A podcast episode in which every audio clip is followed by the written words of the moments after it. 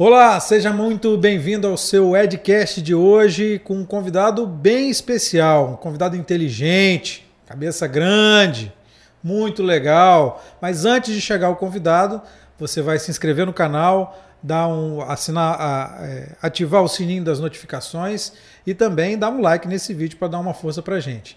Como eu estava falando, antes de falar do, do convidado, também vou falar para você que quer fazer o seu podcast ou videocast, é só procurar a Fornexus. É a agência especializada nesse assunto. Se você tem uma ideia aí, quer transformar em podcast, quer transformar em videocast, toda a estrutura você vai encontrar na Fornexus. O endereço da agência está aí nos comentários fixados desse vídeo. Então é só procurar o pessoal que o pessoal sabe como fazer. E também, se você quer um desconto em umas roupas bem legais, é só você entrar no site da Ripple e digitar lá o cupom EDUCA20. O endereço da Ripple está aí nos comentários fixados também e também o cupomzinho que você vai ter 20% de desconto nas roupas. Agora sim, falando do nosso grande convidado, grande cabeça, pensante do humor do Espírito Santo, da Paraíba e também do Brasil, Rossini Macedo, meu amigo. Tudo bom, Rossini? Eu pensei que você ia me chamar de Múcio. e, e, e, vou começar logo processando o podcast, porque você me chamou de cabeça chata, isso é preconceito. Não, grande cabeça, cabeça grande, pensante. cabeça grande é preconceito. Grande cabeça pensante. Então eu posso já começar te processando, cara. Mas por que? Você não tem cabeça grande, pô. e aí, Rocinho, tudo bem? Cara, que bom, que bom estar aqui. Você é um cara que eu gosto muito, tenho uma, uma admiração muito grande. E você me convidou, eu digo, vou na hora. Opa, legal. Eu estou servindo. Eu tô, sou o primeiro entrevistado ou já mais teve. Mais ou menos, mais ou menos o primeiro, mais ou menos. Eu sou o cobaia. Né? Engraçado é o primeiro. Rocinho, como é que foi esse, esse negócio de sair lá da Paraíba, chegar aqui no Espírito Santo? Como é que foi isso? Quebrado, né, velho? É. Situação difícil. A gente não tinha nem dinheiro para comer, nem para beber, não tinha água nem para beber lá. Mas logo você é um é. modelo manequim, o cara pois que é, é, eu sabia que você ia tocar nesse assunto. É, eu fui modelo e manequim, mas passou a época, né? Modelo e manequim, você encerra a carreira muito rápido, né, velho? Encerrei a carreira muito rápido e tal, mas assim, é, de verdade, assim, falando sério, né? Eu, eu, eu resolvi com, com 30 anos de idade né? Isso tem 25 anos já, né? Pô, 55 já, cara? É.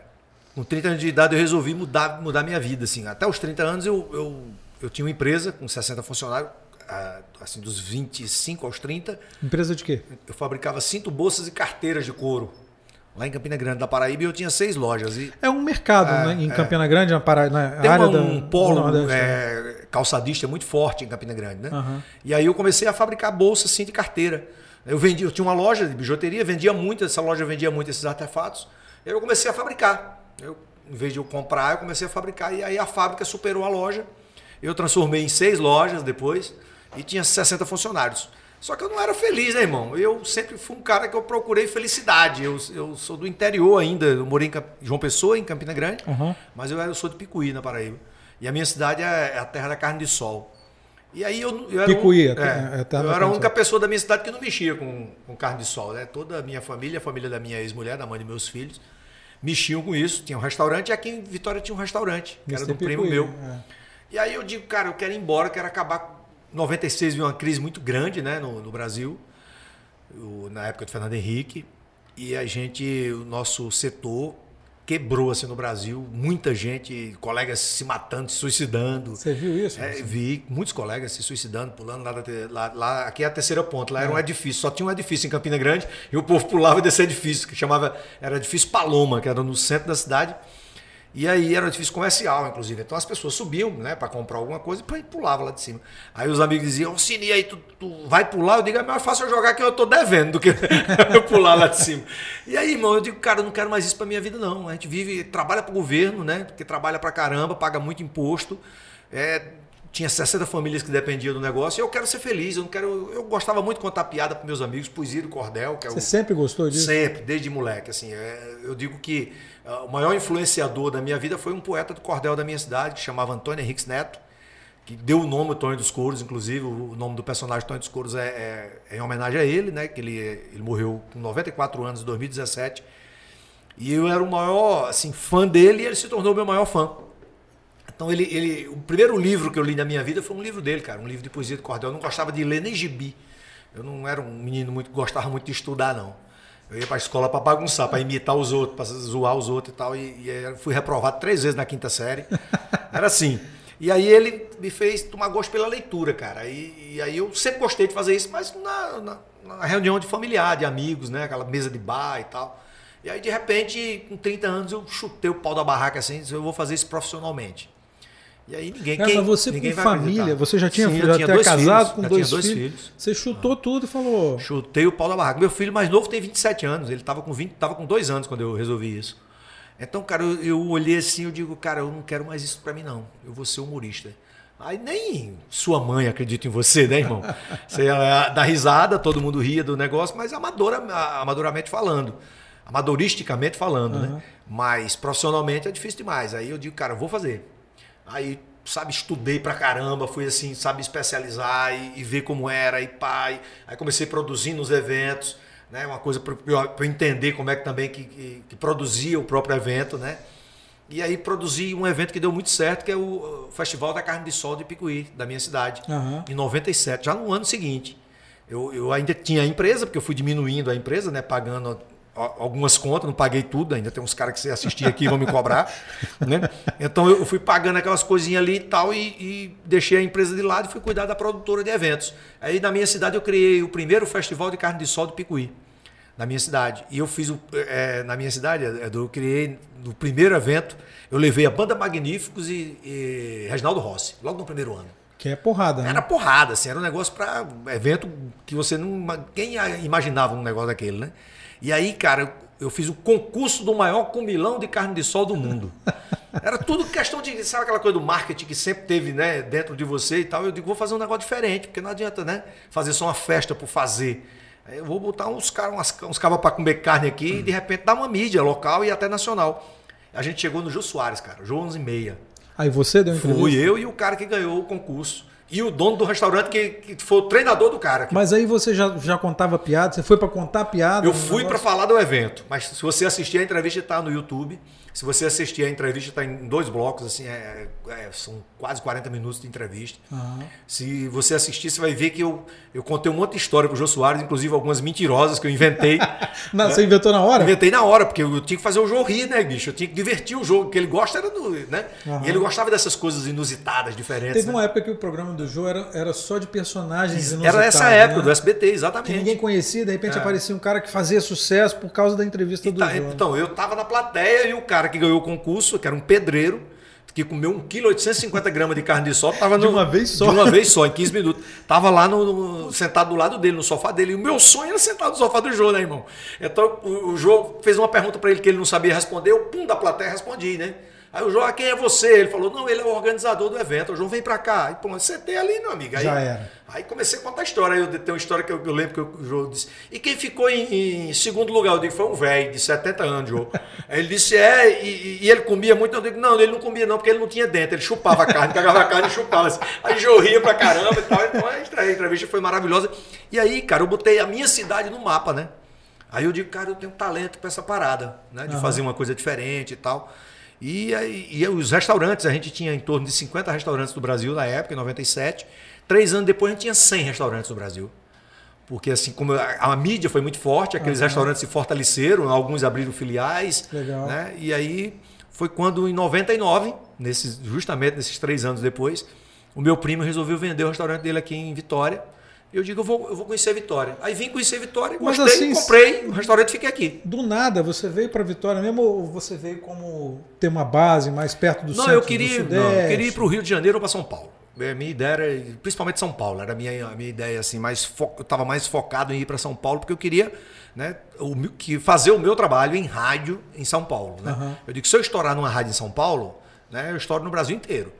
Então eu queria ir para uma rádio em São Paulo, queria fazer o meu trabalho em rádio, porque eu sabia que no rádio ia dar muito certo e tal. Mas aí depois dessa entrevista, você já começou a pensar num show de piada, já começou a pensar num stand-up? É, pelo menos naquela não, época? Não, logo, logo em seguida não, não. não. Os primeiros shows, eu, eu fiz o primeiro show na, na, na, Festa da Carne de Sol do ano seguinte, de 98. Uhum. Fiz, aí foi a primeira vez que eu me apresentei em público, assim, eu apresentando o evento, aí eu introduzia piadas, eu não foi uhum. um show somente, tá, entendeu? Em 98 eu, eu, assim, eu acho que tinha umas 5 mil pessoas na rua, no evento de 98. O evento ficou muito famoso, né? Por causa do Jô Soares e tal. E aí eu peguei o microfone e desenrolei umas piadas lá na frente da galera. A galera riu pra caramba. Eu digo, cara, se eu contei piada para 5 mil pessoas, eu, eu conto pra, em qualquer lugar, né? Dá pra aí fui sentindo segurança naquela parada, sabe? Mas nunca fiz um show de humor. O primeiro show de humor, de, propriamente dito, foi no Espírito Santo. Foi aqui no Entendi. Espírito Santo. Quando eu pre- preparei a minha casa, preparei o, meu negócio, você sabe que eu já lotava o show antes das pessoas me conhecerem, né? Como assim? Eu chegava, eu, eu primeiro abri, o- comprei o restaurante, botei o Aham. restaurante para funcionar. Isso. Tinha pouco movimento o restaurante ainda. Aí eu fiquei liso, comprei o restaurante, fiquei sem grana, né? Eu digo, e agora como é que eu vou fazer para fazer mídia, né? Eu lembro que você trabalhava na Gazeta nessa É época. verdade. E aí eu digo, cara, como é que eu vou fazer para fazer mídia, para fazer a mídia? Aí eu chamei um cara, que era publicitário. Aí eu digo, cara, eu quero comprar uns outdoor, botar uns anúncios no jornal e outdoor. Mas não tem dinheiro não. Ele disse, rapaz, a gente faz umas permutas aí. Aí eu fiz uma permuta com um cara da Ponto, um Marcão da Ponto. 10 outdoor. Tem 10 outdoor na cidade e comprei uma mídia na Gazeta. Também fiz uma permuta com a Gazeta para os diretores almoçarem no restaurante. Tudo, troquei tudo em carne de sol. Não tinha dinheiro, digo, meu irmão, se tu quiser que eu anuncie lá, é carne de sol. Aí os caras anunciavam, e aí, Edu, eu botei um, um- Eu lembro que eu botei 10 outdoor na cidade, só, que eu pedi o publicitário para fazer assim: ó, a metade do outdoor tu bota uma- um fundo preto e uma letra branca com- dizendo assim: onde fica a Paraíba? Passa cinco dias assim, depois tu bota a logomarca do Picuí e bota no Misha Picuí na Praia do Canto. Só para gerar curiosidade das pessoas. Rapaz, o outdoor estourou porque as pessoas ficavam curiosas. Quem é esse maluco que tá perguntando onde fica a Paraíba, né? Aham. E, cara, a coisa pipocou. O restaurante tinha dois salões, começou a lotar os salões. As pessoas iam para lá, aí chegavam lá, eu ia na mesa de garçom contar piada para as pessoas. Depois que a pessoa comia, eu chegava lá, contava uma piada, o cara ria. Eu dizia, o senhor gostou da minha piada é porque o senhor não conhece um cara que eu estou trazendo aqui sexta-feira, lá da Paraíba, um humorista chamado Tony dos Couros. Já tinha feito o cartazinho e tal. Sim, mas aí, você já tinha inventado o Já personagem. tinha, o personagem já tinha na. na, já- eu- na realidade, eu já fazia na rádio, lá em Picuí, na minha cidade. Quando eu ia fazer o evento, eu fazia o personagem na Entendi. rádio para divulgar Você o já evento. inventou É. o personagem pra O personagem divulgar- já existia é. lá na rádio. Aí só faltava caracterizá-lo e botar no palco. Aí o cara disse, rapaz, então reserva a mesa. Aí eu reservava a mesa. E lotei o primeiro show no Picuí. 150 pessoas. Eu botei lá Legal. atrás do Picuí, fiz o show, uma hora e meia, escrevi o show direitinho e tal, roteiro sim, pá, fui lá, fiz o show. Quando eu terminei o show, ninguém tirava foto, não tinha, ninguém levava máquina É, fotográfica para tirar. Aí eu saí, troquei de roupa, voltei de cara limpa lá para fazer o feedback com as pessoas. E aí, como é, que- como, é, como é que foi o show? Rapaz, muito legal. Ele vem a semana que vem de novo, eu digo, vem. Se vou trazer uns amigos. Pronto. Esse era o start, É, entendeu? é. A galera na semana seguinte já começava a trazer os amigos e a gente começou a lotar, lotar. Aí foi quando eu fui procurar, eu agora eu vou trabalhar em rádio, né? Já que eu tô lotando assim, vou pro rádio. Aí fui procurar o Cleiton lá na, na- Ah. na Litoral, com esse publicitário que me ajudou no início aqui, que era o Peixoto, lembra do Peixoto? Um, um Lembro, cabelo lembro. enroladinho assim. Lembro, lembro. Aí o Peixoto me levou lá, me apresentou pro Cleito. O Cleito viu a fitazinha do programa que eu fazia lá da Paraíba. Ele disse: Isso aqui não pega aqui, não, amiguinho. Isso aqui lá no Espírito Santo não pega, não. Aí eu digo: Então, tu, teu nome é Nostradamus, é? Tu, tu é profeta, tá adivinhando as coisas? E aí, cara, eu saí de lá puto, né? Eu digo: Peixoto, qual é a rádio de segundo lugar? Diminui seu trabalho, né? Pô, você põe esforço danado. Porra, meu irmão. Aí eu digo, onde é, onde é que fica essa rádio de segundo lugar aqui? Ele disse, é a Tropical FM. Eu digo, vamos lá. Cheguei lá e encontrei Zé Roberto Mione. Lembra dele? Trabalhou também na Gazeta, né? Trabalhou na Gazeta também. Aí Zé Roberto viu aquela fita com Miguel Roldan, era ele e Miguel Roldan. Miguel Roldan era- o comercial ele era o diretor artístico. Aí ele disse, DJ, sábado a gente estreia. Isso era uma terça-feira. Eu digo, é mais doido do que eu isso aí, né? ele só não tem, só não tem prêmio para sortear e nem tem telefonista. Você se vira. Aí eu digo, tá bom. Aí eu fui, o locutor que me ensinou a operar lá, que era, foi o Va- o Vaguinho, o Vaguinho Ito Aham. que foi vice-prefeito aqui, né? Isso. Vaguinho Ito me ensinou em Vitória, né? Aí eu cheguei lá, cara, no sábado, levei um garçom para atender o telefone. Vaguinho Ito Um garçom do Mr. garçom do Picuí. E o prêmio eu sorteava uma rapadura. Todo intervalo eu sorteava uma rapadura com um cara que participava. O cara gastava 3 reais de passagem para ganhar uma rapadura lá na rádio. E, cara, eu com aquelas loucuras do Tonho, primeiro pesquisa de Ibope que foi feita a cada seis meses, eles faziam as pesquisas naquela época. E durou seis meses só o programa. A primeira pesquisa de Ibope que foi feita, o meu programa, eu acho, era o único que ganhava da Litoral. Aí o Cleiton me chamou lá de novo. Aí, eu, Aí, foi a hora de você falar. Aí eu disse, não, agora você vem aqui no restaurante, eu vou. Pode vir aqui, almoço, eu pago o almoço. A gente... Aí foi ele e o Edivaldo, que era do comercial lá. Aí a gente quer te contratar. Eu digo, rapaz, eu ia até de graça, se fosse aquela primeira vez, mas tu não quis, agora a gente vai. É. Aí eu fui, fechei um contrato com a, com a Gazeta e graças a Deus, assim, foi muito bom. Eu trabalhei 12 anos lá, tive o prazer de te conhecer. Nos conhecemos lá na Gazeta, é verdade. E muita gente boa, né? O Edu, que É. você também eh, já fez entrevista, o Edu Hennig, todos os colegas, né? Os amigos que eu fiz no Espírito Santo partiram da Gazeta, foram 12 anos maravilhosos. Eu só saí da Gazeta para fazer a Record Nacional com o Gugu em 2011. É, então, você, quando você estava por aqui ainda, você participou de um monte de, de programa de piada, foi venceu o programa de piada. Você participou do programa do Faustão, não foi? Não, o primeiro Foi foi, um o do concurso? Tom. Não, Com- o primeiro foi o do Tom, Tom Cavalcante. Isso. 2004, eu, eu, eu comecei assim. Eu sou um cara, bicho, assim, que eu, eu, eu, eu sou muito profissional com o meu trabalho, sabe? Eu, eu me preocupo muito em fazer o meu trabalho bem feito, né? Porque o cara diz assim, pô, é humorista. Mas é, é o meu produto, cara. É a mesma coisa do cara que fabrica camisa. É o produto dele, tem que fazer uma camisa bacana, que, né, que agrade as pessoas. Então, a mesma coisa é, é- é o meu trabalho de humor, de palestra para a empresa, né, de, as coisas que eu faço, podcast que eu faço. Tudo que eu faço tem uma, uma coisa. Eu procuro fazer de forma organizada. E em 2004, eu digo, agora já está na hora. Eu já estava estourado em muitas rádios no Brasil, não estava só na Litoral aqui no Espírito Santo. É porque você faz o, fazia o programa, você vendia para outras rádios as também. né? pegadinhas, as piadas, a gente vendia para o Brasil inteiro. Quantas né? rádios você chegou a. a- 220 rádios. você chegou a Chegou vender o ter, programa para é. 220, 220 rádios? rádios. No auge era 220 rádios. Nossa, Pagava é um pouquinho cada uma, né, por mês, uma mas escala, o né? montante É. era muita grana, né? Se era, se era 100 reais Ah. por rádio, aí quanto é que dá? Era uma, era uma grana boa naquela época. A gente trabalhava muito, assim, eu tinha três pessoas no escritório só para fazer isso. Inclusive um deles era o Louco, que era lá da operadora, lembra? Trabalhava com, na Gazeta e trabalhava comigo, Alessandro Louco. Trabalhava lá na operadora de áudio. Eu acho que eu lembro, É, lembro sim. doidinho e tal. É. Trabalhou muito comigo, viajou pra caramba comigo, era, foi meu sonoplasta durante um tempo.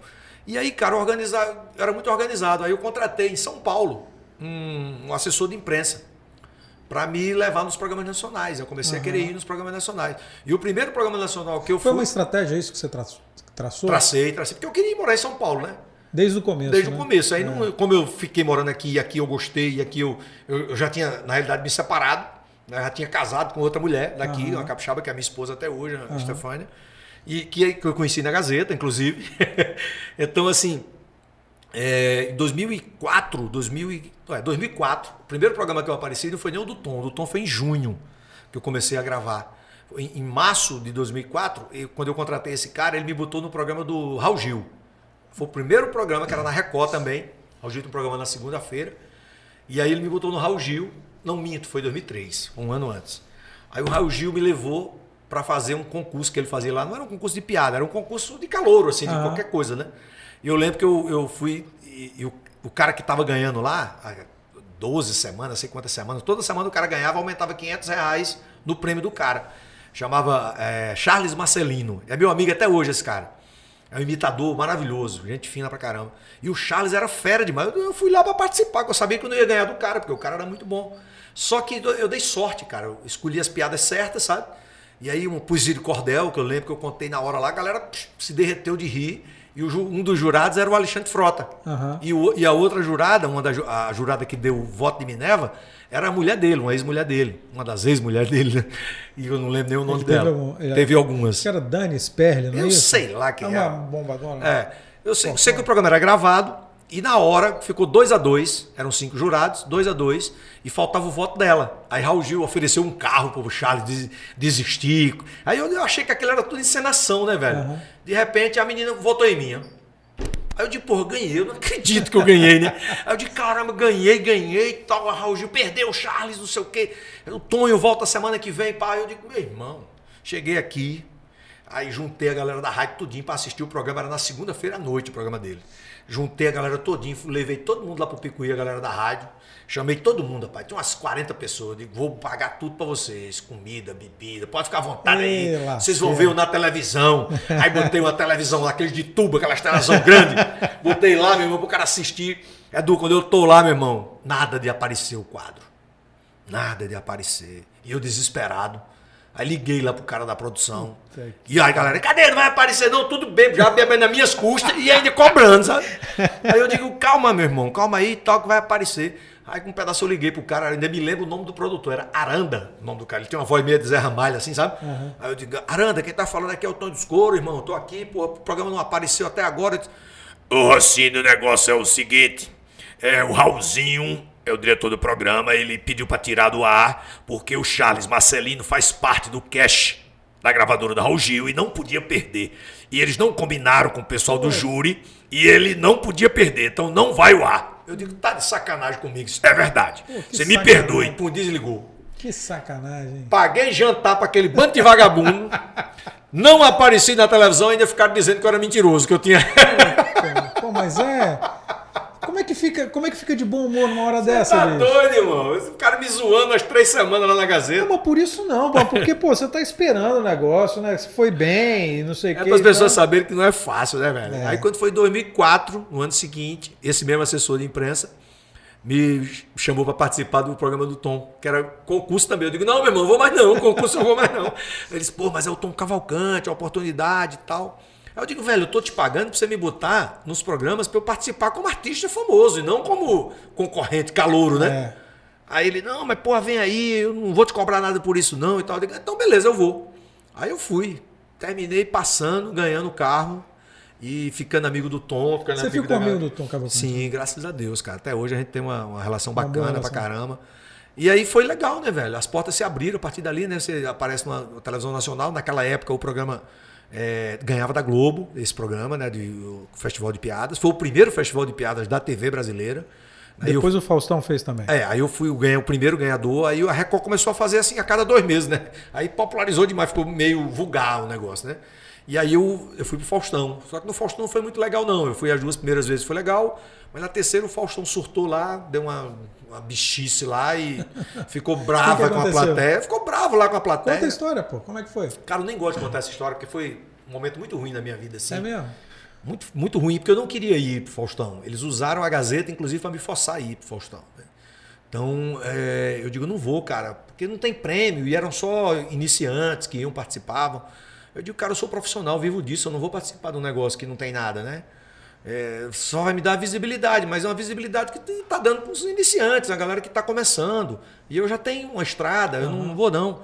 Isso era 2008 já, já tinha quatro anos que eu tinha ganhado do Tom, já estava né, Já trabalhando tava pra vivendo, já era profissional, já tava vivia vivendo disso há disso. muito tempo, né? O restaurante era, já tinha dado a minha ex-mulher, eu não vivia mais. Meu negócio era só humor.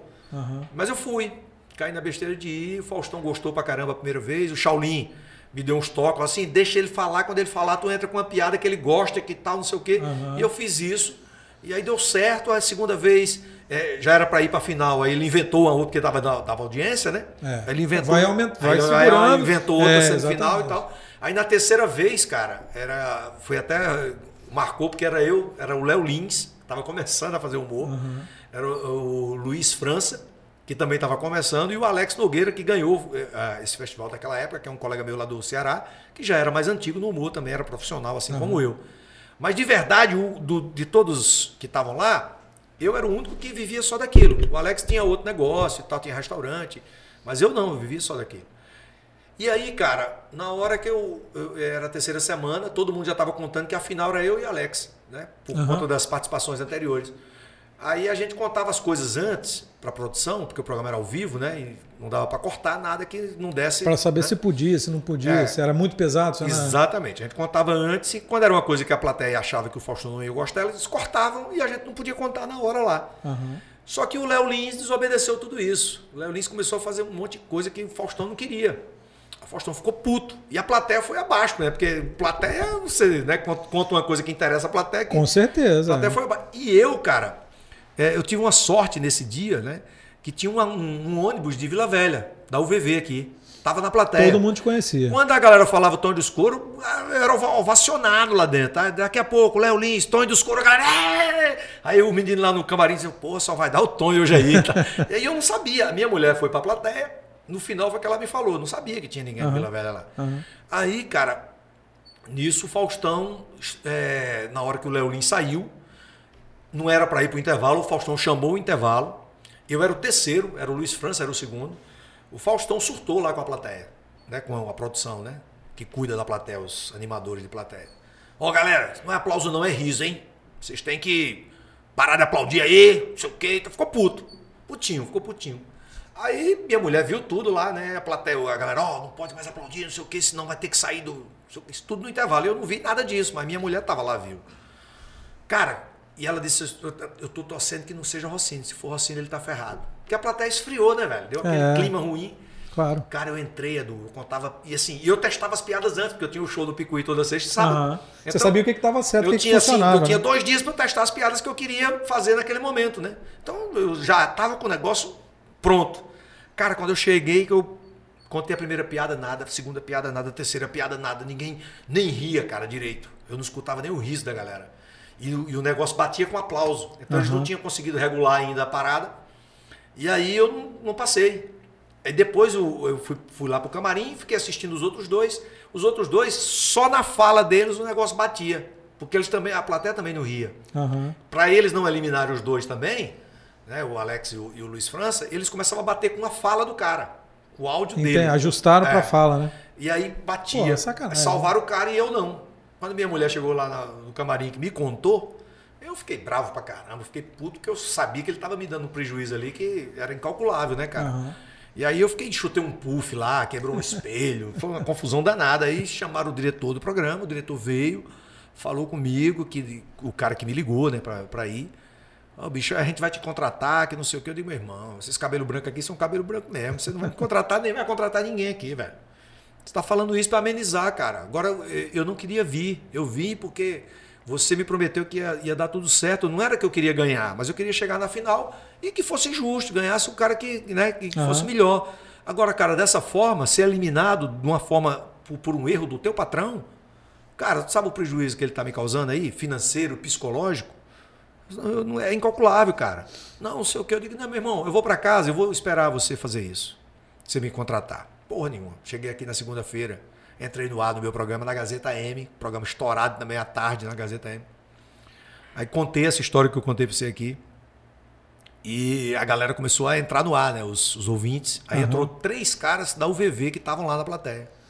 E os caras deram depoimento. Não, eu tava Falaram lá, que foi, foi isso que assim, aconteceu. tal e tal. O programa foi só isso, foram três horas de programa só falando disso. Porque os fãs, né, cara, que logo do Espírito Santo, Aham. meus ouvintes do rádio, né, a galera tudo torcendo por mim, né, velho? De repente E viram o que, que aconteceu. né? viu acontecendo aquilo É. e queria entender, né? Aí eu tive que.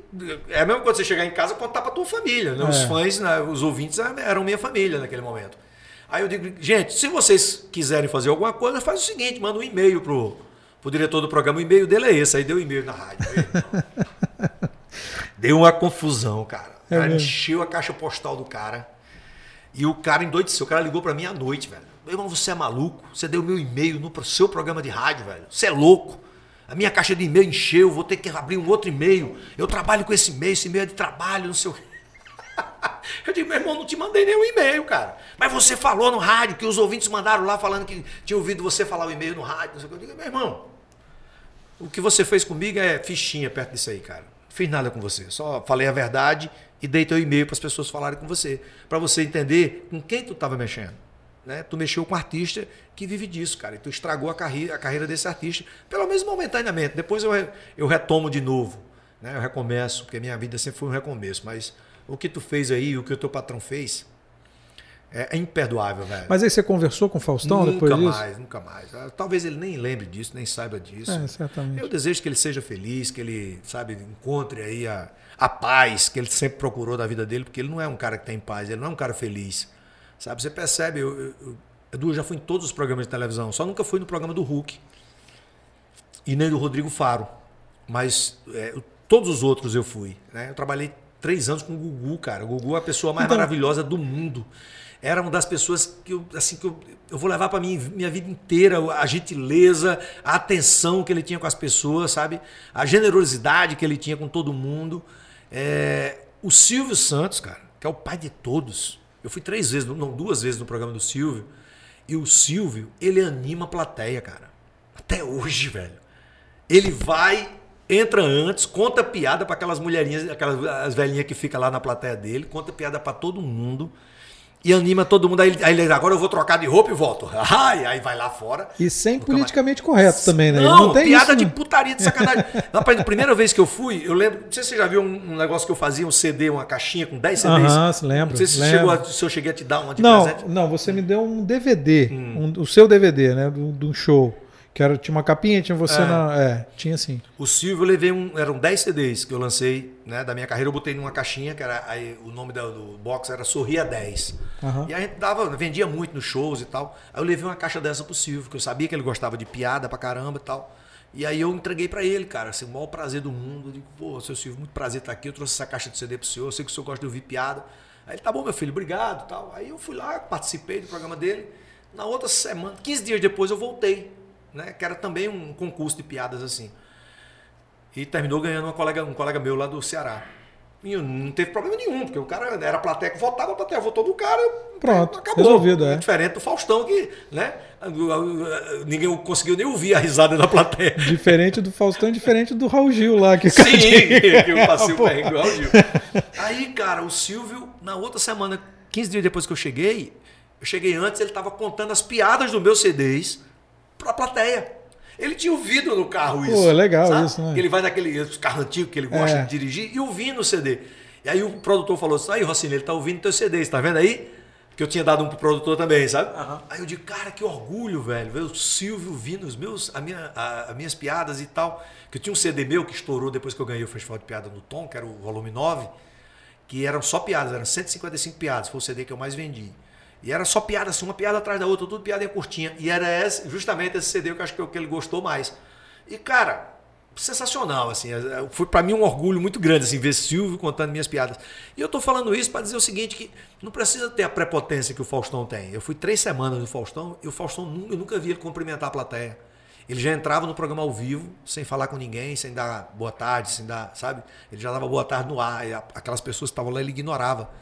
E aquelas pessoas estavam ali, cara, né, não estavam ganhando dinheiro para estar ali, elas estavam na plateia, cara. Às vezes ficou muito tempo. É, muito tempo, entrar, porra, espera- esperando para falar com o artista, para tirar uma foto, para fazer alguma coisa. E o cara não cumprimentava. Então, Faustão para mim é uma pessoa que é realmente assim que eu não, eu não tenho um apreço, né, como eu tenho por, por todos os outros apresentadores, até pelo Raul Gil, que, que também não. Que não Você me voltou botou- no Raul Gil Não, depois? nunca voltei, não. Que pelo menos não, não- não me botou no ar, mas não me magoou, não me, não me, não me distratou, nunca, né? Pelo contrário, foi muito educado comigo e. é, é, mas não tenho mágoa nenhuma. Mas do Faustão, infelizmente, eu, eu- eu sinto uma mágoa, cara, porque não precisava ele ter feito isso.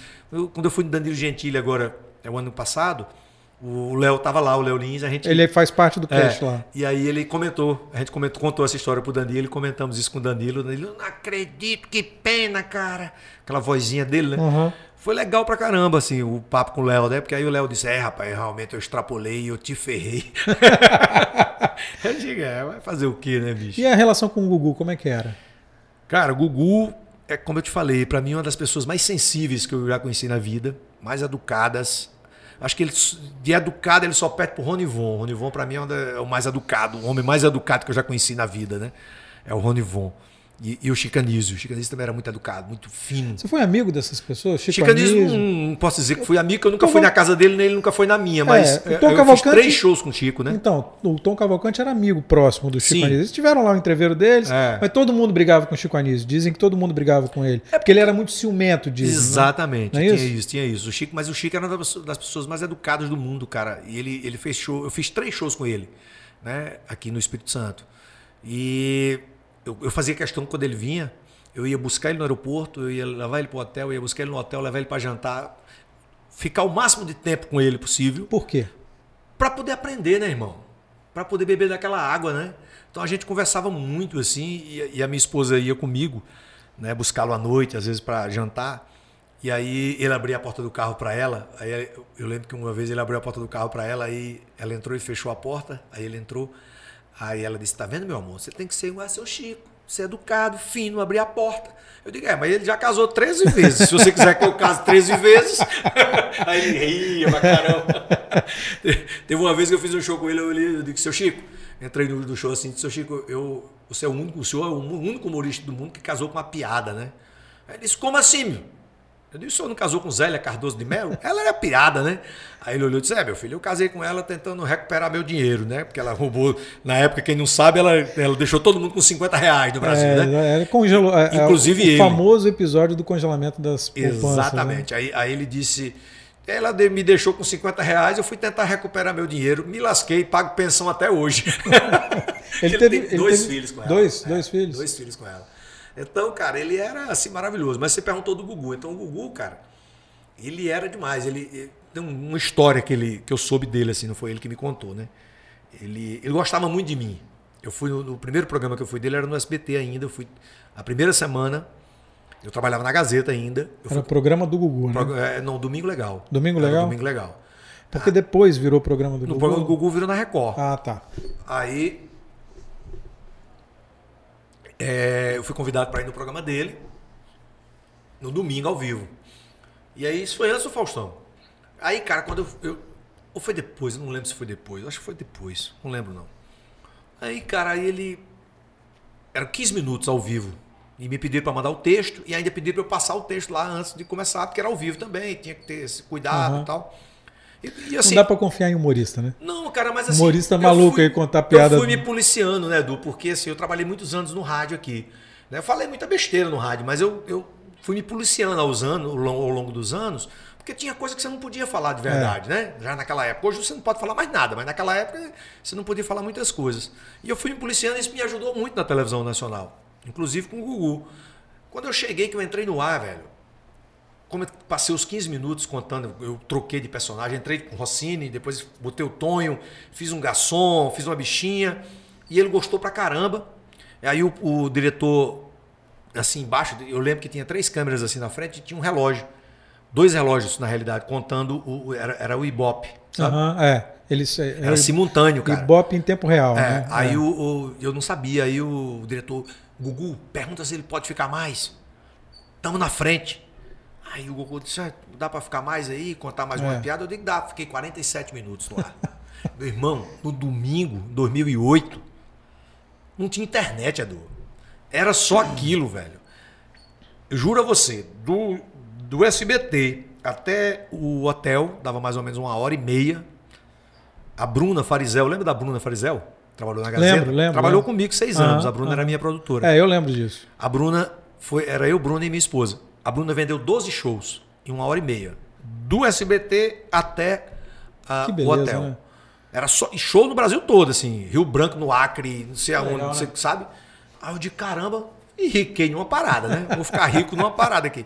Cara, quando eu cheguei aqui na segunda-feira, aí o. que era o diretor lá da Gazeta, cara. Gente boa, tá, tá na Globo hoje. Era o Magrinho, que era diretor. Como era o nome dele? Era. Caramba, você vai lembrar, cara. Eu quero... Magalhães? Não, o diretor, o diretor técnico ali que ficava ali. Ricardo? Ricardo. Era, tinha um sobrenome. pô. Eu esqueci o sobrenome dele. Era o Ricardo. É, sei quem é. Aí ele, ele me chamou lá. Assim, é o seguinte, estamos com um problema aí, porque você foi ontem na Globo, na, no SBT, ligaram da Globo perguntando se você era nosso funcionário aqui e tal. Que eu já estava fazendo conexão, não, conexão geral não existia ainda não, acho que eu estava fazendo em movimento. Aí ele, então a gente queria pedir para que você não, é, não fosse mais, né? E pô, você, eu vou te dar férias, vai ficar de férias aí, já falei com o Cleito e tal. A punição é férias. É, né? aí eu digo, porra, legal. Férias, vou ser demitido depois das férias. que Todo mundo tem, da Gazeta tem É. esse medo, né? Eu digo, beleza. Aí fui pra Macaé fazer um show, que eu fazia uns shows na Petrobras, em plataforma e tal. Você ia pra plataforma? na fazer plataforma, fiz vários shows na plata- nas plataformas. E aí eu tinha um show marcado na plataforma. Pô, foi o maior sucesso quando eu cheguei na plataforma. A galera assistiu você domingo lá, não sei o que e tal. Então eu fiquei famoso, né? E aí o Alessandro foi até comigo, Alessandro Louco. Quando a gente voltou, o Alessandro tava até dirigindo. O diretor do Gugu me liga. Rossini, é o Homero aqui e tal. Eu digo, ei, Homero. Sabe, pá, o Gugu gostou muito de você, pediu pra você vir domingo de novo. Eu digo, não, não posso não, meu irmão, que eu tô cheio de compromisso. Eu não ia dizer que eu não podia por causa da Gazeta, né? Aí ele falou, não, mas ele disse que paga cachê, hospedagem, passagem. Eu digo, domingo eu tô aí, pode mandar que eu vou ser demitido mesmo. Cara, ele mandou a passagem, velho. Cheguei lá, uma hora ao vivo, velho, direto. Uma hora direto? Uma hora ao vivo. "Ei, meu irmão. E assim, um repertório diferente do que eu tinha feito na outra Como semana. é que prepara, bicho? Uma Não, hora de piada Isso era na direto. terça-feira, porra. Eu Uma, uma piada você vai contar em três minutos, cinco minutos. Uma hora, bicho, Não, é aí, piada pra porra, caramba. A bagagem do rádio, o rádio me ensinou muito, né? Eu devo muito rádio, cara. Aí eu digo, porra, legal. Aí a mesma coisa. Aí vendia show pra caramba, era só multiplicando a parada. Aí ele já me chamou ao vivo pra ir na outra semana. E eu de férias nem ia na Gazeta, só ia direto lá, né? Mas os caras sabiam, né? Sabia, né? E aí, meu irmão, na outra semana eu fui de novo. E aí, na quarta semana, o Gugu viajou para os Estados Unidos, o programa era gravado. Aí ele pegou e disse: não vai dar tempo você vir, a gente vai recortar os melhores momentos das três semanas que você participou e vamos botar nessa semana. Então foram quatro semanas, cara. Uma Um semana mês, gravada. um mês de férias. Mês, um velho. mês de férias. Um mês de férias e um mês no SBT direto, cara. Foi bom pra caramba. Então, isso me presenteou com uma coisa, que isso foi em 2008. 2011, o, o diretor do Gugu me ligou, de novo, o Homero. Rossini, Mas aí em 2011 você já não estava mais na Gazeta. não, tava ainda Tava na ainda. Gazeta, tava ainda. Não, não deu treta por causa desse negócio não, das férias, não, não? não. Depois aí, o Ricardo, o Ricardo é, foi de boa comigo. Disse, Rapaz, você não tem jeito não. Eu digo, mas eu não tava de férias, Ricardo. De férias não tem problema não. eu levei de boa e Ricardo gostava muito de mim, era muita gente boa. E aí, cara, eu, eu tô, tô lembrando que eu tava vindo de um cruzeiro que eu fui fazer. Eu, era eu, Pedro Manso e Matheus Ceará. A gente foi fazer um cruzeiro do humor na, da- de Santos para Argentina. Como é que surgem essas oportunidades assim? Cara, né? os caras vão assistindo, gostando e chamando a gente, contratando a gente Mas assim, fazer. pra- é, vocês três juntos, por exemplo, você combinou com os caras? Não, cara, na realidade o cara foi lá na Record, contratou eu, o Shaolin e o Pedro Manso. Aí foi no ano que o Shaolin sofreu um acidente, foi 2011. Aham. O Shaolin sofreu um acidente em, em- em janeiro e o evento era em março. Então o cara trocou, botou o Matheus Ceará no lugar do Ceará. Shaolin por causa do. Matheus Será que tá fazendo muito sucesso agora. Tá, Matheus. Mas na época ninguém conhecia o Matheus, né? Era desconhecido ainda. E aí, cara, foi quando eu conheci o Matheus. Mas eu vi uma entrevista dele no Flow, Flow Podcast. Então é muito engraçado, cara. Ele é figuraça. Mas ele figuraça. só conta piada pesada Não, também. é só porrada, palavrão É, pra caralho. é. E ele fala que se inspirou em mim, né? Ele fala que É copiava o meu DVD, que conta as piadas do meu DVD. Legal. E é verdade, se você for olhar o início da carreira dele, era tudo as piadas do meu DVD. E aí, beleza. Cara, quando a gente chegou lá, fizemos o show, os shows, foi três shows na ida, três shows na volta. Foi maravilhoso o Cruzeiro, foi legal pra caramba. É, teve uma história no Cruzeiro que é boa também, eu acho que é bom, bom te contar, você vai Manda. gostar. A gente é, fez os shows na ida, né? não, minto, era um, um show na ida e um show na volta. né? Cada um. A gente fez três, porque depois a gente se juntou os três e fizemos um show para a tripulação, só para a galera que estava trabalhando. Legal. E aí, porque eles tratavam a gente com muito carinho lá, né? Era só show de humor e tal, eles tratavam a gente com muito carinho. Eles trabalham pra caramba, É. né? E dizem que navio assim, E aí, cara, na volta, passamos dois dias em Buenos Aires, e na volta o, o prático argentino bateu o navio, arrastou o navio no, no porto, sabe? Aham. E aí a- perdemos uma parada em Ponta del Este, no Uruguai. Ficamos todo mundo puto, né? A galera no navio, todo mundo puto. E no Mas outro. por quê? Teve que reparar navio, alguma coisa assim? Porque o navio amassou o navio, o casco do navio, Aham. cara. Aí parou de um navio de madrugada e ficou, não sei o que danado era, que ficava batendo na madrugada todinha. Bah, bah, que estão desamassando a lataria do navio. Caramba, meu Fazendo irmão. a lanternagem no Meu navio. irmão, eu digo que agora ferrou, velho. Aí a gente lá naquele navio, cara, aí, aí no outro dia, sete horas da manhã, era meu aniversário esse dia. Eu nunca esqueço, porque era 27 de março, meu aniversário. Bateu na minha porta, sete horas da manhã, o cara que era o produtor do evento Aham. e o comandante do navio. Disse, olha, a gente queria te convidar para tomar um café comigo, com o comandante, lá na sala do comandante. Que é uma honra, É. né? É uma honra Aí eu danada. digo, porra, legal, né? Não, É. comandante e tal, mas todo mundo puto com, com o argentino, né, que tinha batido o navio. E na- hora que o argentino foi desembarcar, porque os pratos desembarcam em alto mar mesmo, né? Aham. Aí na hora que foi Vai no rebocadorzinho? É, meu irmão, na hora que ele desembarcou, foi todo mundo pra lateral do navio. Eu fui lá, na pau, esculhambou com o argentino e tal. Rapaz, eu tô lá com, com o comandante, do lado da minha mulher, meus filhos foram com, com a gente. A gente lá tomando café com o comandante, o comandante disse, eu queria lhe pedir uma gentileza, seu show é amanhã. Mas como a gente não vai parar mais em Ponta del Leste, eu queria que você antecipasse o show para hoje, porque o seu show foi um- muito bom na vinda, e a galera gosta muito de você, eu gostaria que você antecipasse tal. Eu digo, comandante, hoje não tem clima para show não, comandante. Tá todo mundo puto aí com o argentino aí que, que arrastou o navio, e pelo amor de Deus, comandante. E o senhor quer me botar numa enrascada dessa? Aí Acho que é por isso mesmo que ele queria. Aí né? não, é pra dar uma amenizada. Aí eu digo, tá bom, então tá bom, o senhor tá mandando, tá pagando, né, meu amigo? Eu vou lá e faço. Aí o, o, o cara, o produtor falou isso, agora tem um problema que o comandante não quer falar, eu vou falar. Isso o que é? Você não pode contar piada de argentino e, e não pode se referir ao acidente. Aí eu digo, tá bom, beleza. Aí minha mulher disse, é mesmo que mandar você falar. Cara, quando eu cheguei, velho, teatro do navio, assim, em 900 lugares, uma coisa linda o teatro. Cheguei assim, tava aqueles motins de gente. Tinha um casal do Espírito Santo. Do Espírito Santo só tinha um casal. O resto era do Brasil todo e tinha também argentinos, né? Aham. Aí aquele pessoal assim, tudo motim, né? Vamos processar o navio, não sei o que, aquelas confusões. E eu saindo fora, né? Que eu ia fazer o show. Deu menos gente do que a ida, né? Aham. Teatro 8, 900 lugares. Da primeira vez tava lotado, dessa segunda vez tinha 700 pessoas. Umas 200 Mas tava cadeiras- cheio também, né? Umas 200 cadeiras vazias, porque a galera não queria saber disso. Aí, rapaz, comecei o show. Quando botou a abertura do show, que eu entrei, ninguém aplaudia direito. Sabe aquele aplauso assim? Pô, o outro show a galera aplaudiu de pé, né, cara? Fui, eu fui ovacionado, assim. Eu disse, caramba, eu tô ferrado, né? Aí Você olhei- já, já sente, né? já, você logo já- no início. é. Eu tenho uma brincadeira que eu faço no início. Aí eu nem fiz a brincadeira. Fiz a metade da brincadeira, né? Porque a brincadeira é o seguinte. Você digo, já percebeu que. é, não- quando eu vejo que o aplauso é fraco, eu digo, gente, pelo amor de Deus, vamos fazer o seguinte: o show é de acordo com a plateia. Se vocês fizerem um aplauso maior, o show é melhor. Então eu vou sair e vou voltar de novo. Aí eu entro, quando eu entro de novo, a galera aplaude com força. Eu digo, vocês são muito falsos. Aí começa a brincar, né? Só que nesse dia eu não fiz isso. Nesse dia eu peguei, entrei. Aí eu digo, gente, pelo amor de Deus, vou dizer uma coisa pra vocês. Eu entrei aqui da outra vez, fui aplaudido de pé. Quando terminou o show, vocês aplaudiram de pé. E eu vim fazer um segundo show pra vocês aqui. E vocês ficam com esse aplausinho, michuruca, meia boca. Tudo porque um viado de um argentino bateu a porra do, do navio na porra do, do, do- porto lá de Buenos Aires. E vocês estão putos, assim como eu também, porque a gente não vai parar em Ponta del Leste. Eu vou fazer um negócio pra vocês. Eu não sei dirigir nem carroça de burro, eu não sou culpado dessa porra, não. Então eu vou sair e vou voltar de novo. Se vocês aplaudirem com muita força, o show vai ser todinho com piada de argentino. O capitão tava na plateia? né? Irmão, eu vou sair e voltei de novo. Quando eu voltei, Edu, eu só vi o, o comandante do navio botou o cap assim na cabeça, levanta aí e embora. Ele não viu nem a primeira piada, cara. Tudo que era piada de português, eu tava argentino no meio, sabe? Ficava tudo era argentino. E a galera ria, ria. Meu irmão, eu virei o herói do navio. Pergunta, no dia que você conversar com o Pedro Manso, pergunta ele. E Você falou com o capitão depois disso? Não. Não, ele não quis nem me ver depois. A minha mulher disse: Olha, a MSC nunca mais vai lhe contratar na vida. Eu digo: Eu quero lá saber, eu queria É. animar minha plateia, eu quero lá saber se. E o show foi O massa. show foi maravilhoso, eu virei o herói do navio. Onde eu passava, a galera tirava foto, era uma confusão danada. Virei o herói. E aí contei esse negócio, cara, porque quando eu desci em Santos, e aí eu peguei um ônibus de Santos para São Paulo, no ônibus, o, o- o diretor do, do, do, do, do Gugu me ligou, cara. Isso era 2011, o Gugu tava indo para Record, eu já sabia dessa fofoca.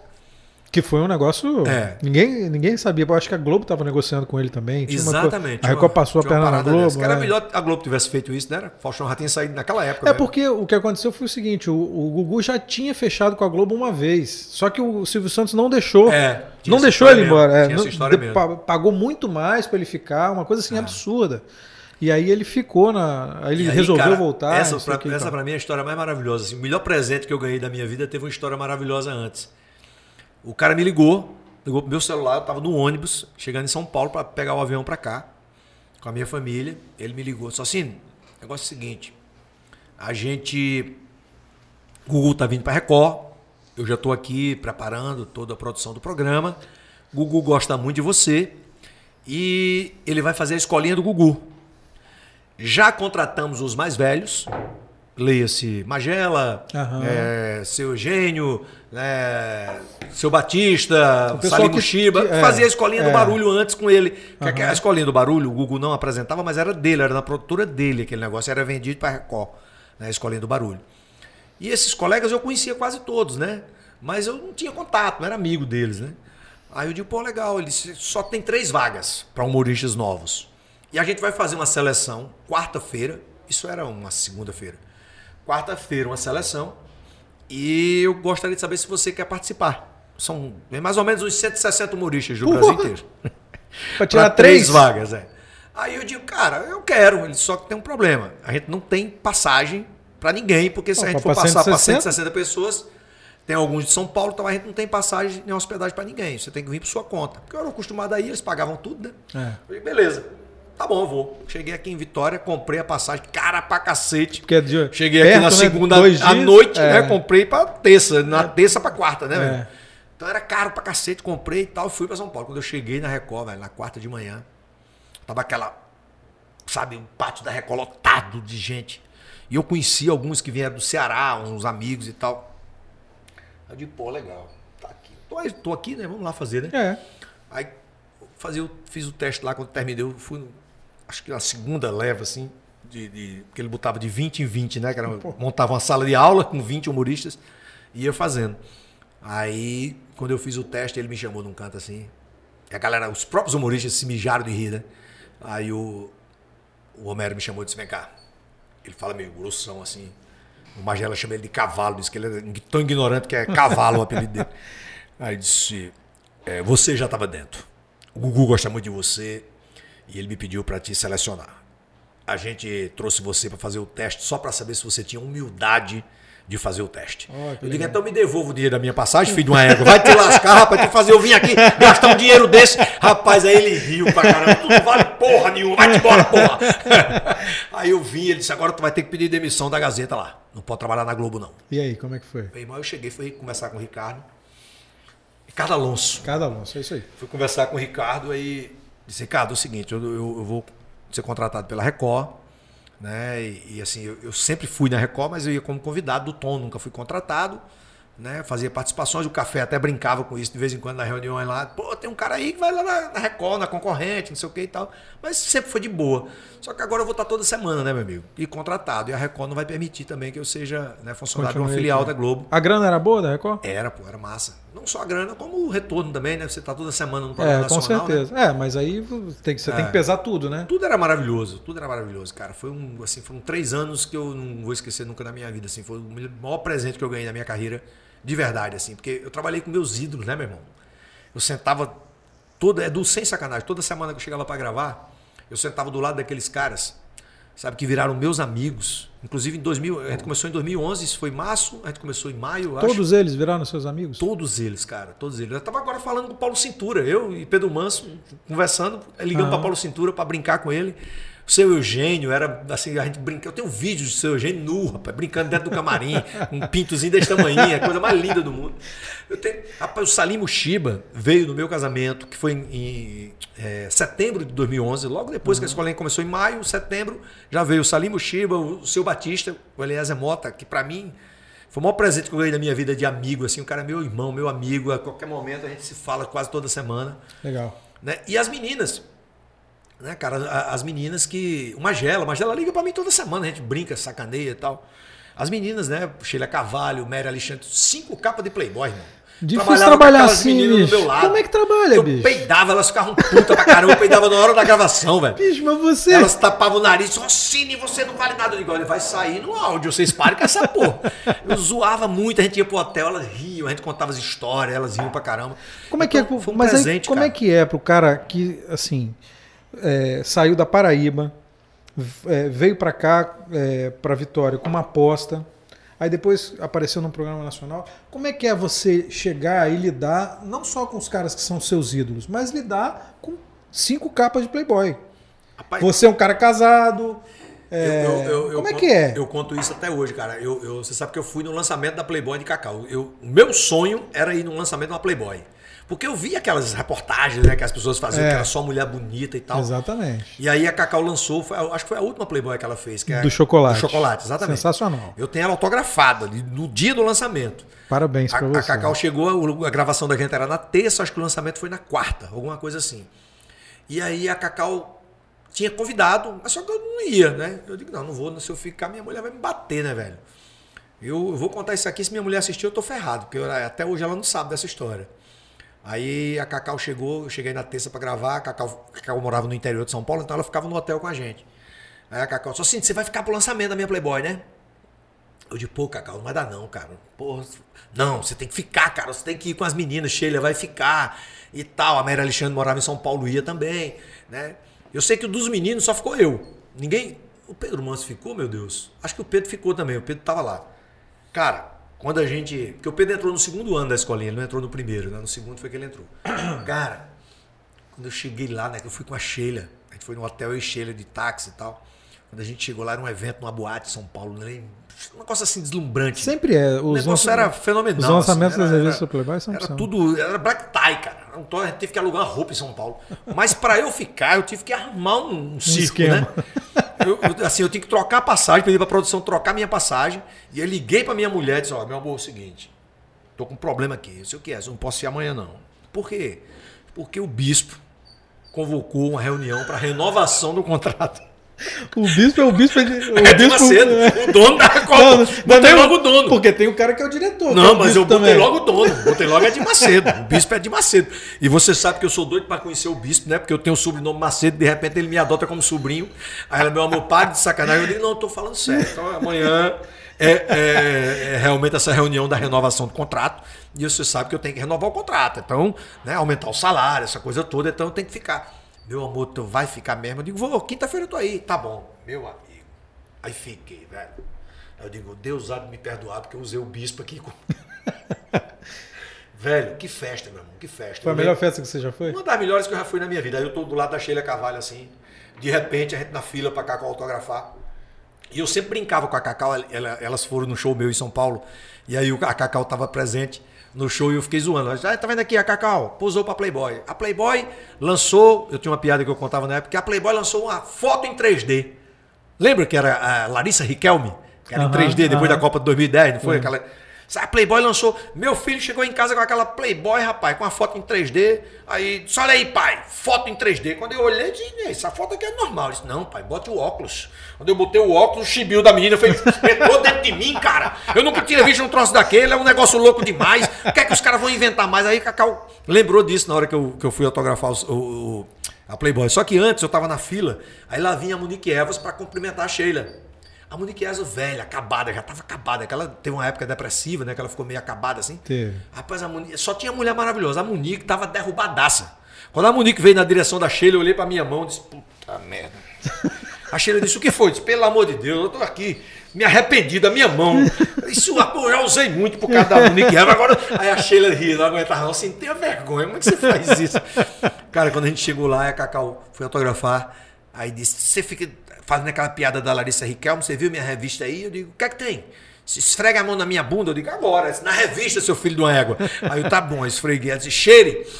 Aí eu digo, ó, Chocolate. chocolate. Cheguei em casa, eu fiquei esfregando a mão na bunda da minha mulher, não vou nem dizer o cheiro que tinha porque- Pô, mas é difícil trabalhar com, com um monte de mulher assim. né? Cara, não, era não. A gente, a gente ficou irmão, a gente ficou irmão, né, cara? Era muito bom porque era humor, né? A gente brincava É. e, e a minha mulher é muito inteligente, né? As amigas da minha mulher diziam, como é que você deixa seu marido ir toda semana trabalhar com essas mulheres lindas lá e tal? Aí ela, não, não tem ciúme não. Meu marido é um cara tranquilo e tal.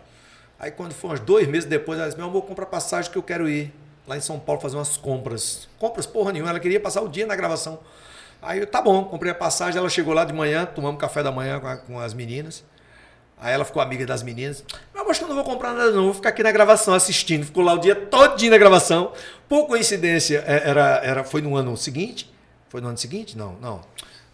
Por coincidência, a gente ia sair para jantar à noite, com um casal de amigos que estava lá em São Paulo também, que é o Pierre, o Pierre, goleiro da seleção. Sei. O Pierre estava lá em São Paulo, a gente foi sair para jantar. Aí eu convidei as meninas. Foi quase todo mundo da escolinha. Legal. A gente foi para jantar no restaurante Picuí, que tem lá em São Paulo.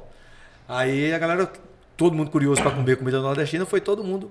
E aí ela ficou amiga das meninas. Toda semana quando eu chegava, eu disse, cadê tua esposa? Ela é tão simpática. Eu digo, pronto, agora nem se eu quisesse ter alguma coisa com alguma dessas meninas, eu não teria, né? Você ficou três anos na escolinha Três do Gugu. E depois? Eu fiquei assim, era a escolinha durou dois anos e pouco, dois anos e dois meses, Aham. dois anos e três meses.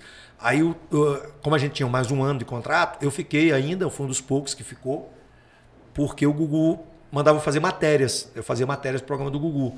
Então eu fui fazer matéria, matéria no Acre, um cara que encantava as galinhas, cantava as galinhas pra... Eram os vídeos que, naquela época, os vídeos que já estavam bombando na internet, o Gugu fazia uma matéria. Entendi. Então eu era quem ia fazer essa parada, então eu fiquei mais um ano fazendo. Aí o Gugu saiu de vez da Record, né? Aí no terceiro ano o Gugu saiu, depois voltou fazendo um programa na quarta-feira. E aí eu fui também participei desse programa da quarta-feira. Ele gostava muito de mim, cara. Eu também gostava muito dele. A gente, ele ria pra caramba. Eu tenho, eu tenho uma coisa que eu, uma- eu pedi pra ele uma vez. Eu digo, Gugu, grava aqui. Eu levei uma câmera e pedi pra ele gravar. Eu- era a abertura do meu show. Ele dizia assim: na escolinha, eu dou zero pro Tonho. Mas no show eu dou 10. Com vocês, Tonho dos Coros. Legal. Era a abertura do meu show, cara. Eu ganhei de graça assim. O Gugu grava aqui, ele gravava com a maior gentileza do mundo, cara. Você viajou o Brasil inteiro já? Brasil inteiro, cara. Todo- Brasil inteiro. Todas todos as capitais, pelo menos todas as capitais eu já fiz. E, e principais cidades de alguns estados. Mas você faz um humor diferente do, do que é o humor, do que o humor está ganhando hoje de espaço, assim. Hum. É, a gente estava comentando antes sobre o, o stand-up, que está ganhando muito terreno, né? O seu humor não é. Você faz um stand-up, ok. Mas o seu humor não é esse. O seu humor é de piada, é diferente. Cara, não tem nada diferente, não. É, é, na realidade, o stand-up é, são piadas, né? É, que eles se colocam dentro das piadas. Eles como, dão um formato como diferente. Personagens, é, é exatamente. É, eles pegam as piadas, né, que já existem, eles só trocam, criam situações, é, criam situações da vida deles. A mesma coisa que a gente sempre fez, né, e que eu passei a fazer depois, depois que o stand-up surgiu. Né? Porque quando eu ganhei o Festival de Piadas em 2004, no Tom, já era de cara limpa, eu não podia fazer de personagem. Uhum. E eu nunca tinha me apresentado de personagem, é, sem o personagem, de cara limpa, eu nunca tinha me apresentado. E como eu, eu tive a oportunidade de participar, eu fui mesmo assim, de cara limpa, mesmo sabendo que eu não tenho cara engraçada, né? Diferente de muitos humoristas que têm cara engraçada. Que fazem uma careta. É, exatamente. Ou mas, tem já um tipo engraçado. Exatamente. Eu sou modelo e manequim, né, Edu? Então, e aí, irmão, eu digo, cara, eu tenho que imaginar que eu estou de personagem, mesmo não estando. Né? Então isso, na minha cabeça, funcionou muito bem. Uhum. E aí eu abri um espaço bem bacana para isso. Né? Hoje eu faço uma palestra show para a empresa, que, que, é o meu mercado maior, né? o show corporativo. É o seu mercado? É o meu, meu maior mercado é o mercado corporativo, o mercado empresa. Eu me especializei muita, nisso. Né? Você faz muita palestra? Sim. Agora, agora na pandemia parou, né? Mas aí, antes da pandemia, quanto você fazia? Cara, eu vou. Na pandemia, eu perdi 126 shows, 126 eventos. Nossa, tudo de empresa? Eu tinha de 220. De, de 2020, eu tinha 126 eventos programados, assim, foi, era o ano que eu ia bombar, assim, de fazer muita coisa, porque em 2019 a gente chegou a fazer, chegou a fazer 100, eu acho, 100 eventos. Que é muita coisa, é. né? E aí já tinha aumentado para 126, mais ou menos, em, em 2020. E em 2021 ia aumentar muito mais, né? A gente tava numa projeção e que boa. O que você fez então no ano passado? Cara, eu fiz muita live, né? A gente, eu participei, o Tiro Lipo fez uma live lá com o Wesley Safadão. O alemão achou engraçado, me ligou para fazer junto com, com ele. Aí eu fiz junto com o alemão, fizemos umas três lives juntos. Aí eu fiz a minha live, que também arrecadei comida pra caramba e tal, doei muita coisa. E participei de muitas Mas como é que você sobreviveu? Porque você não ganhou dinheiro com Não, live. eu vendi quase tudo, irmão. É mesmo? Tem um, um, vizinho meu lá, né, onde eu moro, que é engraçado. São dois velhos. Um velho de 92 anos e outro de 87. O de 87 é paraibano. Mora vizinho meu prédio. Tem uma casa, uma chácara lá no Barro Vermelho. E ele tá para incorporar lá, é uma figura. E aí eles ficam, todo dia eu saio de casa e fico brincando com eles, que eles estão ali embaixo. Na pandemia foi a minha diversão, era eles dois. Uhum. Aí, cara, eu tenho, eu, eu, eu, tenho um caminhão, né, que é um teatro móvel, não sei se você já viu, que é um, abre a lateral, se transforma num palco, com som, com iluminação. Tudo que eu ganhei, Edu, eu investi no meu trabalho. Né? Assim, tem os meus imóveis, né, e, e assim, a minha estrutura de trabalho. Né? E aí eu, eu vendi o meu carro, eu vendi a minha moto. No ano passado? O ano passado. Vendi o carro da minha mulher, vendi o carro do meu filho. Então tinha três carros em casa. Eu vendi todos três e vendi o meu caminhão. O cara chegou Que você tinha preparado o caminhão tinha... todo para fazer show. Desses 120 eventos, 78 era só com caminhão, cara. Só com caminhão, que era evento público, né? Que é evento para prefeitura, para estado, evento de, de, praça pública, né? Uhum. E aí, cara, eu digo, velho, vou ter que vender. O cara botou 10 mil a mais da tabela FIP no caminhão. Eu disse, pode levar. Tirei o baú de cima, que é o mais caro, a estrutura toda está no baú. Que você tinha feito? Né? E aí vendi o caminhão pro cara. E eu vou trabalhar de novo para construir. Quer dizer, foi isso que eu fiz durante a pandemia. Eu pra, readequei minhas finanças, né? ajudei a muitos amigos e colegas artistas que estavam vendendo instrumento para comer, cantores e músicos, né, cara? Então ajudei a muita gente, participei de, de muito é, de um projeto junto com o Rogério Salume da Wine é, e o pessoal da Origens, a gente fez um, um, projeto aqui no Espírito Santo chamado União ES, que começou em São Paulo, com União SP. A gente doou mais de 50 mil cestas básicas e, e mais de 50 mil kits. Então a gente, assim, eu me engajei, me, me engajei mesmo assim nessa, nessa, nesse lado social em 2020. Foi, e, e ainda peguei a Covid, né? Passei cinco dias na UTI, né? Você passou cinco dias na UTI? Cinco dias na UTI. Então foi, para mim, assim, um momento de maior aprendizado da minha vida, aqueles cinco dias. Você passou um perrengue grande de saúde também por causa do seu fígado, não foi? Você teve uma doença? Foi, foi na época fígado. da Gazeta, em na 2008, Gazeta. na época é. que eu estava no Gugu, inclusive. Eu, foi uma época difícil, eu, não foi Eu tive hepatite C, né? Eu descobri que eu tinha hepatite C. E quando você descobriu, você já estava com, com um não, estágio? não, não. Eu tava, o, o meu, Tava o meu, inicial? O meu fígado era no nível inicial, no nível 1, né? Se você chega no 4, você tem que fazer transplante de fígado. Então eu não cheguei a fazer isso. Eu estava no nível 1. Só Mas que eu lembro que você emagreceu tratamento, muito. O tratamento é um tratamento de um câncer. Na época, né? Hoje é o tratamento mais leve. Eu sou, eu todo, a cada dois anos eu faço acompanhamento com a minha médica, né, a doutora Patrícia Lofego, que é uma das melhores médicas que eu já conheci na vida, assim, uma pessoa profissional focada pra caramba. E ela que me tratou na época e é, o único tratamento era esse, cara. E, e- mas eu digo que tudo na vida, velho, é Deus que coloca pra você, sabe? Não tem um ditado que diz assim, Deus só te dá, é, não não é bem assim, mas é mais ou menos isso. Deus só te dá o fardo que você pode carregar. É isso aí. não é isso? É. Eu acho que a É frase é essa, né? isso aí. E, e é verdade. Quando eu peguei essa doença foi no auge da minha carreira, assim, em 2008, eu tava viajando pra caramba. E a, Você teve que parar tudo? eu não, não parei nada. Só, eu, o único dia que eu não ia trabalhar na Gazeta era na segunda-feira. Eu deixava o programa da segunda-feira gravado, porque eu não conseguia. Eu estava chegando de viagem, de algum show, e na segunda-feira eu tinha que tomar a injeção, que custava 6 mil reais naquela época. Cada injeção. Eu tomei 48 injeções. Nossa. Tudo pelo SUS, né? O SUS é. Às vezes a gente fala mal do SUS, mas o SUS é maravilhoso. Você tá falando sério ou você Não, tá brincando? é, É, isso verdade, mesmo. Quando era um tratamento de doença né, cara, como era o meu, Não, porque muitas vezes as pessoas têm que entrar na justiça para garantir um tratamento. Não, eu também esperei que eu tivesse É. que fazer isso, mas eu não precisei. Não sei se é porque as pessoas me conheciam e nunca faltou. Não, né? é, é porque tem uma lista, na verdade tem uma lista de medicamentos, né? Uhum. Que você tem o direito e você entra e não tem problema. Mas tem alguns outros, porque é muito pouca gente que tem. Então o Estado já conta com isso, entendeu? Então não oferece, mas aí, é- como é, é universal, a saúde no Brasil deve ser universal, então tem que entrar na justiça para isso. Aí foi que eu, que, eu, que eu fui descobrir, cara, a parada assim, por que é que eu, que eu tava passando por aquilo. Porque no começo eu ficava perguntando para Deus assim, sabe? Em casa, sozinho, fazendo aquele tratamento. Na segunda-feira, quando eu tomava a injeção, eu não conseguia levantar da cama, cara. Era um troço assim, sabe? Era febre de 40 graus todo dia, eu tinha. Dor de barriga a qualquer momento. Eu já andava de fralda geriátrica, porque eu não. Você andava? É, Chegou a andar? andava de fralda geriátrica, porque eu não conseguia me conter, cara. Era muito pesado. Eu tomava sete comprimidos por dia. E não podia tomar comprimido para febre, porque era mais um comprimido que podia né, Desarranjar mais. é, me prejudicar mais ainda. E perdi 12 quilos, caiu todo o meu cabelo. Eu, eu sofri pra caramba. Por quanto tempo isso? Um ano, 48 semanas, praticamente um ano. E, e o nasci no primeiro mês que eu descobri que aquilo era uma missão que Deus estava me dando, velho. Eu sou um cara que eu não vou muito à igreja, mas eu tenho muita fé, sabe? E aí eu cheguei um dia para tomar a injeção lá, a enfermeira, que eu digo que ela é meu anjo da guarda, até hoje eu digo isso, quando eu encontro com ela, a Dora, ela já está aposentada. Enfermeira maravilhosa. Eu chegava lá no Hospital das Clínicas para tomar injeção. Aí ela dizia assim, Ocine, é, você podia me dar os ingressos do teu show, lá do Picuí? Eu digo, claro, Dora, para que você vai com sua família? Ela disse, não, eu quero ir também, mas não é para mim não, é para as pessoas que tomam, fazem o tratamento que você faz.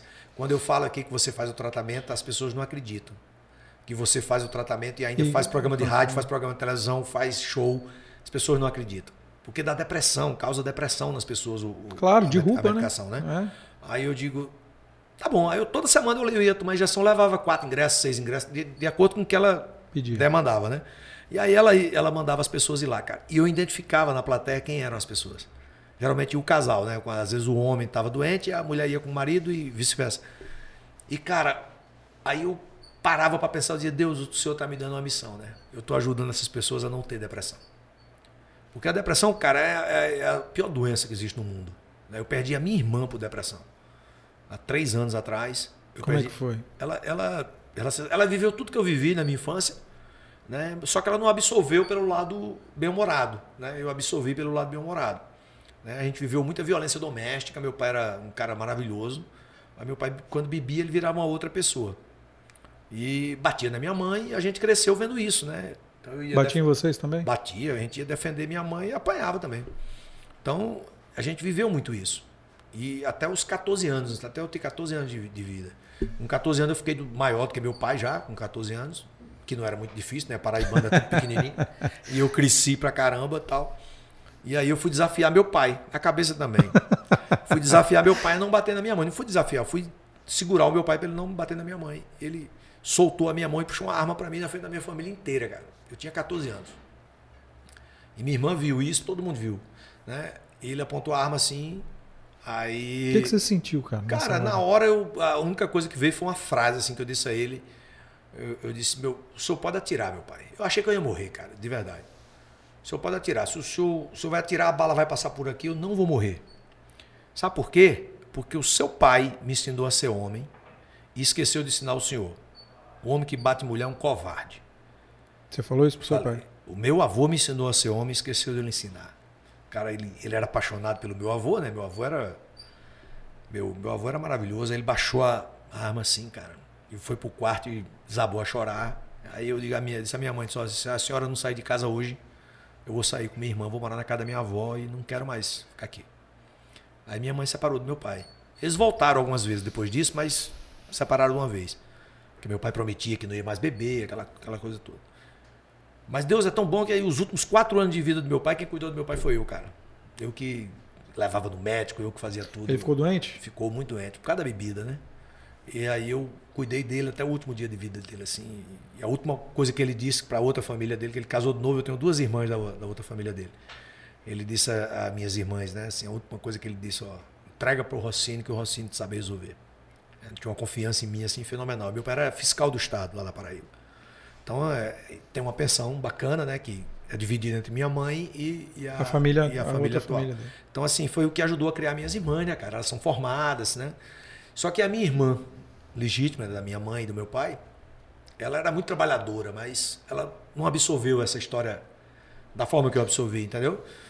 Teve um efeito contando- diferente, é, né? eu tô contando aqui de uma forma, eu nunca fiz terapia, nunca fiz nada. sabe? Eu tô contando porque realmente eu, eu acho que as pessoas precisam entender que eu mesmo sendo humorista, sabe, Edu, eu, eu também passei por coisas ruins, tanto quanto essas pessoas passaram, ou talvez pior, ou talvez menor. Talvez tem gente que passou histórias muito, né, hum, muito piores do que a minha, Qual é a diferença? né? Mas para Para você. Cara, pra mim a, a diferença é que, assim, um dia eu, pergun- eu, eu- eu perguntei à minha mãe se eu podia contar isso nas palestras que eu faço para a empresa, sabe? A minha mãe disse: Claro, meu filho. Claro. Por que não? É a nossa história. Porque eu, eu, eu tinha, cara, que, que pedir permissão à minha mãe, né, velho? Pra contar isso que eu tô te contando aqui agora. Entendeu? Porque é pesado, né? Envolve eu, a, a minha irmã, a minha mãe, né? minha avó, minhas tias e tal, que vão todas presentes e tal. E o meu pai, né, cara, que é uma figura que foi importante na minha vida, em algum momento, e em outro momento não, né? Eu, eu, eu, eu, eu, eu dizia à minha irmã, eu dizia, ó, eu só quero os exemplos do meu pai, os bons. Os ruins eu não levo para mim. Eu não bebo, cara. Se você vê eu bebendo cerveja, por exemplo, você vai dizer, não, esse cara eu não bebo, cara. Eu bebo cachaça. Faço caipirinha de cachaça, Aham. sabe? De caju, que é eu- a bebida que eu mais gosto. E vinho. Aí o cara diz, mas tu quer tu bebe vinho? Eu digo, porque vinho Jesus bebia. Só por isso. Jesus não bebesse, eu também não bebo, não. Aí o evangélico, daqueles ferrinhos, diz, mas na Bíblia não tem dizendo que Jesus bebia. Eu digo, mas também não tem dizendo que ele não bebia.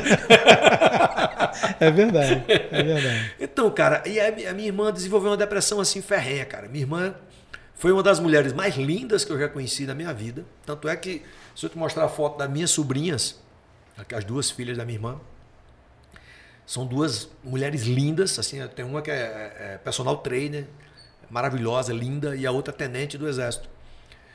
que Também é linda, maravilhosa. E minha irmã era igualzinha as duas, assim. Linda. Minha irmã foi terceiro lugar no Miss Paraíba, assim, um concurso lá da Paraíba. E meus amigos eram. Às vezes o cara virava meu amigo para pegar minha irmã, sabe? Eu ficava puto com os caras. E de repente minha irmã desenvolveu, desenvolveu um- uma depressão terrível, assim. Ela era muito trabalhadora, ganhava, sabia ganhar dinheiro, sabia trabalhar, mas de repente ficava 30 dias em depressão, no álcool, bebida, sabe? Aquela coisa. que-. E eu nunca fui de beber, eu bebo uma vez no final de semana e tal. Minha irmã bebia quase todo dia. E desenvolveu isso e, e morreu de depressão. O porteiro do prédio dela ligou. Dois dias ela não saía do, do apartamento. O porteiro ligou para minha mãe. Quando minha mãe chegou lá, ela tinha, teve um infarto morreu dentro do apartamento. Né? Um- Difícil isso. mesma né? doença do meu pai. Meu pai também teve um infarto e morreu. Né? Então é, é, é uma coisa muito louca, cara. Você acha que isso dá um peso maior para o que você faz hoje? Para fazer Sim. as pessoas rirem? Eu- eu no, no dia do fazer as enterro- pessoas desligarem? Ah. No dia do enterro da minha irmã, eu, eu, eu fui, peguei o avião aqui, fui pro enterro e, e, é, eu fui o tempo todo pensando no que, que eu ia falar, né? Porque a minha família, assim, é, é, é, a família do Rossini, né? Todo mundo.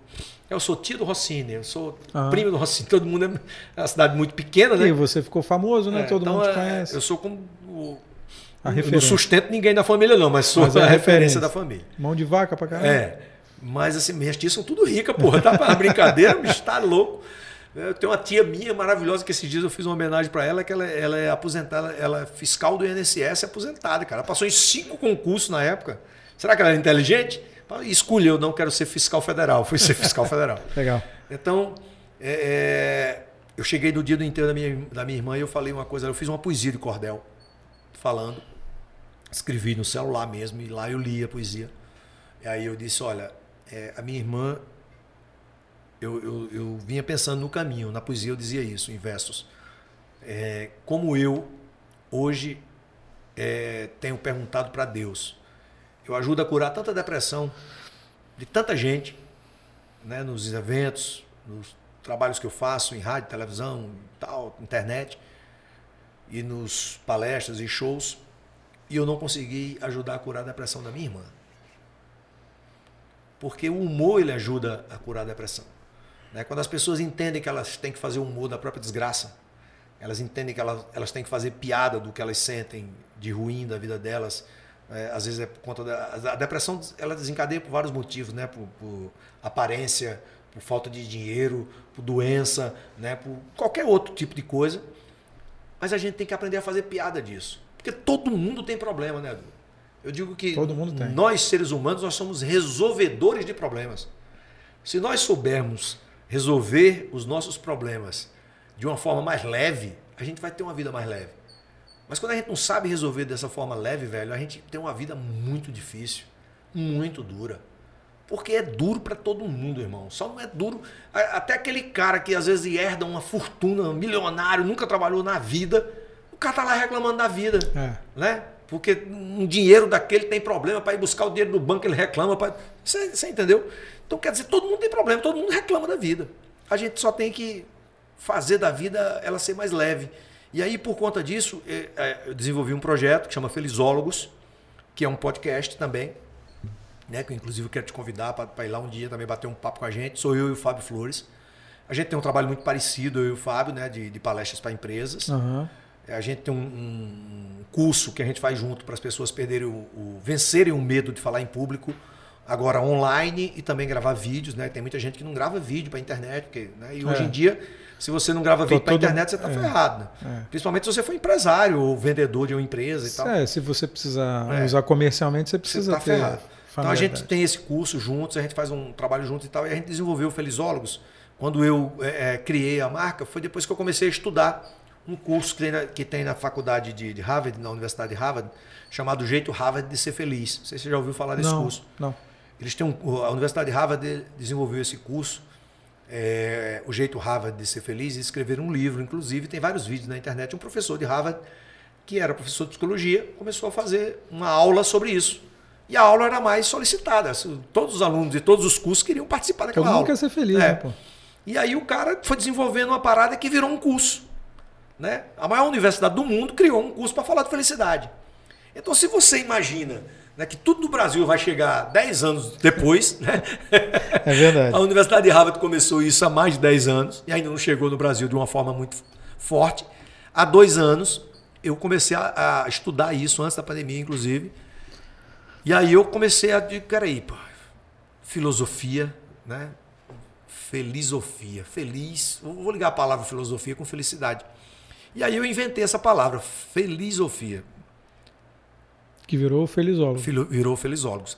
Aí eu entrei no Felizofia, né? Digo, felizofia é uma palavra legal. Eu entrei no Google, aí já existia uma escola no Brasil, uma escola de cursos assim, que fala de felicidade.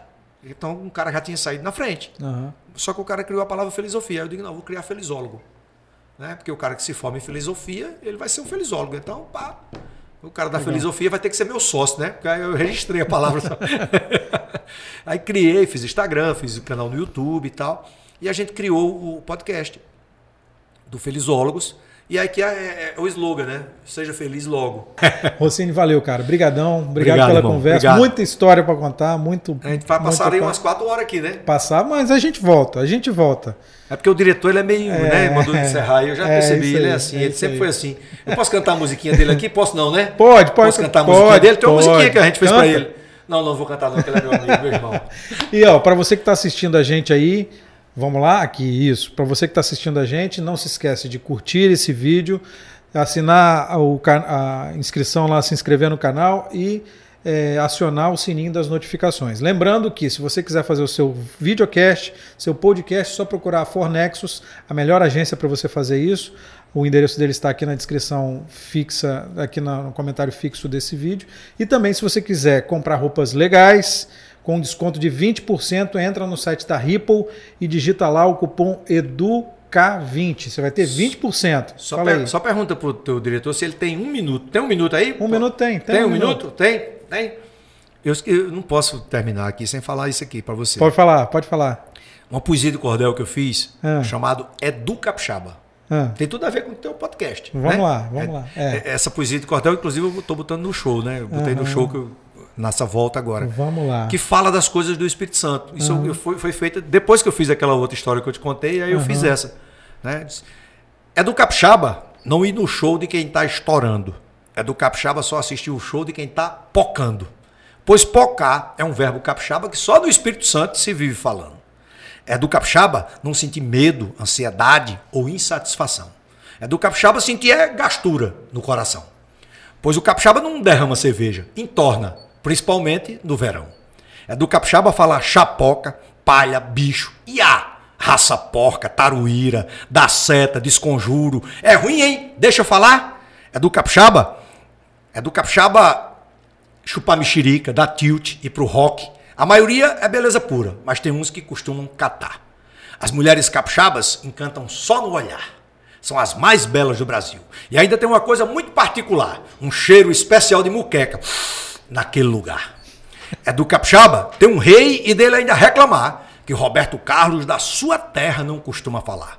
É do capixaba não saber o seu rei homenagear. Em vez disso, abrir foi um puteiro com o nome da mãe dele resolveram batizar. Lady Laura, fica aqui em Vila Velha. O fã que quiser pode ir lá visitar. Rossini, valeu, cara. Obrigadão. Valeu. É isso aí.